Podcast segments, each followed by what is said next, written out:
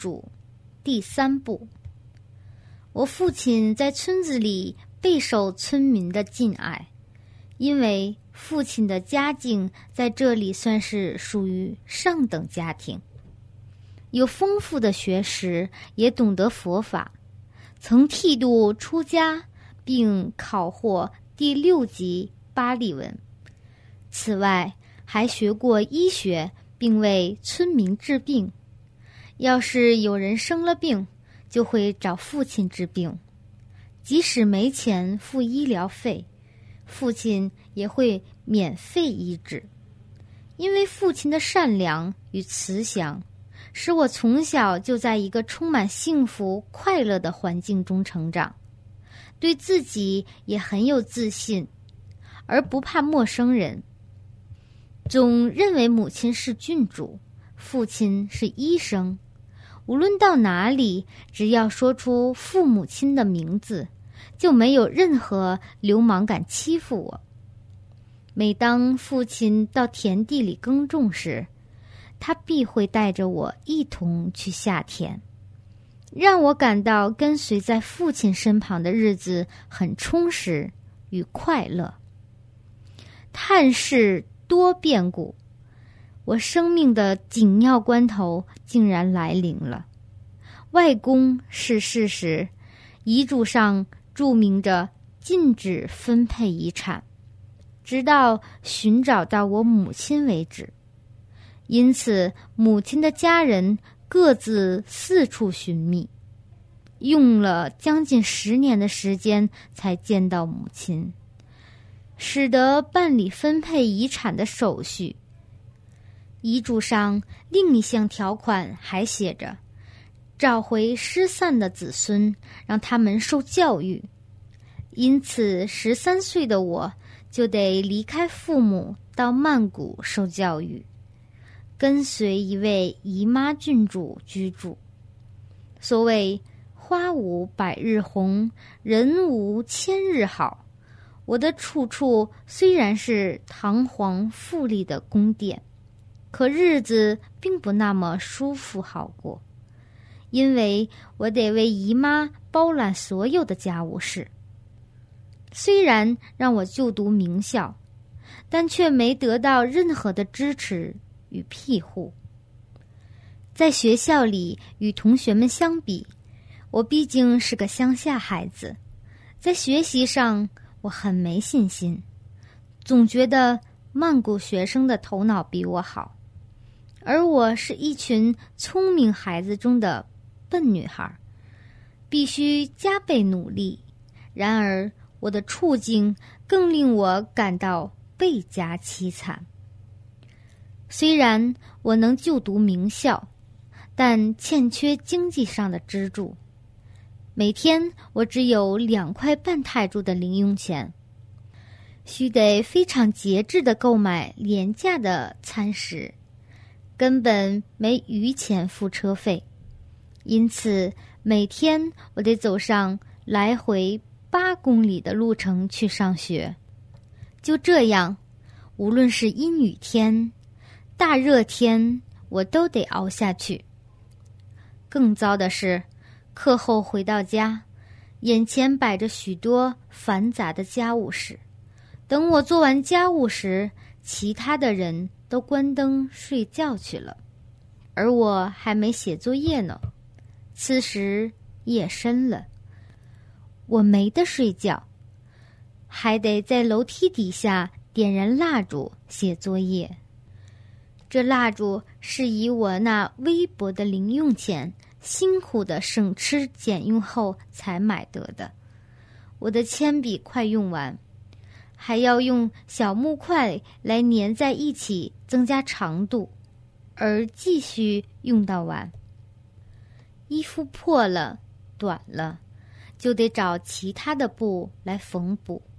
我就是要不了多余的钱来买新衣服。因这种种的境遇，让我有时候会觉得很委屈。就会躲在大宅子的角落里偷偷的哭起来。自从在这皇家宫廷里居住后，我已失去了那温馨的家，以及对家人的依靠，可我也坚强的忍受着，直到高中毕业后，到泰国统计院工作，并在二十四岁时结了婚，才能搬离那吃尽苦头的家，和丈夫一起生活。是什么业力让我十三岁之前生活的幸福快乐？但过后却必须离开双亲，并且活得很苦。什么功德既让我能就读名校，又欠缺经济上的支柱？什么功德让我能居住在皇宫豪宅里，但却过着犹如佣人般的日子？我得如何消除此业力？十三岁之前。你活得幸福快乐，但是好景不长。之后，你必须离开双亲，并且辛苦的过活。那是因为你在过去世时曾当过供养袈裟的功德主。法会之前很法喜，但在当天却对工作人员的招待感到不满。因有傲慢心而生气抱怨，即使当时所供养的金额再多，但修功德后又产生反感的心态，让功德不圆满。须知道，不论到哪个寺院修功德，当下的心是非常重要的，心要看顾好，保持清净明亮，一心一意。只要修功德，不需为了得不到他人的取悦而不高兴。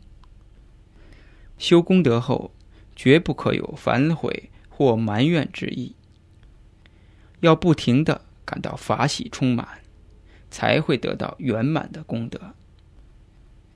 你当上了大功德主，这功德让你有来自贵族的母亲。以及受村民敬爱的父亲，你的福报只能享用到十三岁而已。这因为参加法会之前有法喜，后来因为对招待员全然不满，修功德当下的心不法喜，修功德后的心也不法喜，以致所修的功德不圆满。至于你能就读名校，但却欠缺经济上的支柱，乃因过去时你也不曾资助亲戚或子孙的教育。不过，也曾有过相当程度的布施功德，让你就读名校。为此，功德中混杂着恶业，就是反感和傲慢的恶业。修功德者。要放下自己的身份是重要的，要表现善知识该有的言行举止，优雅大方，不要特别在意个人的表现。住豪宅而过着一如佣人般的生活，源自你在修功德时怀了傲慢心。就如上所述，是指功德不圆满，掺杂着恶业。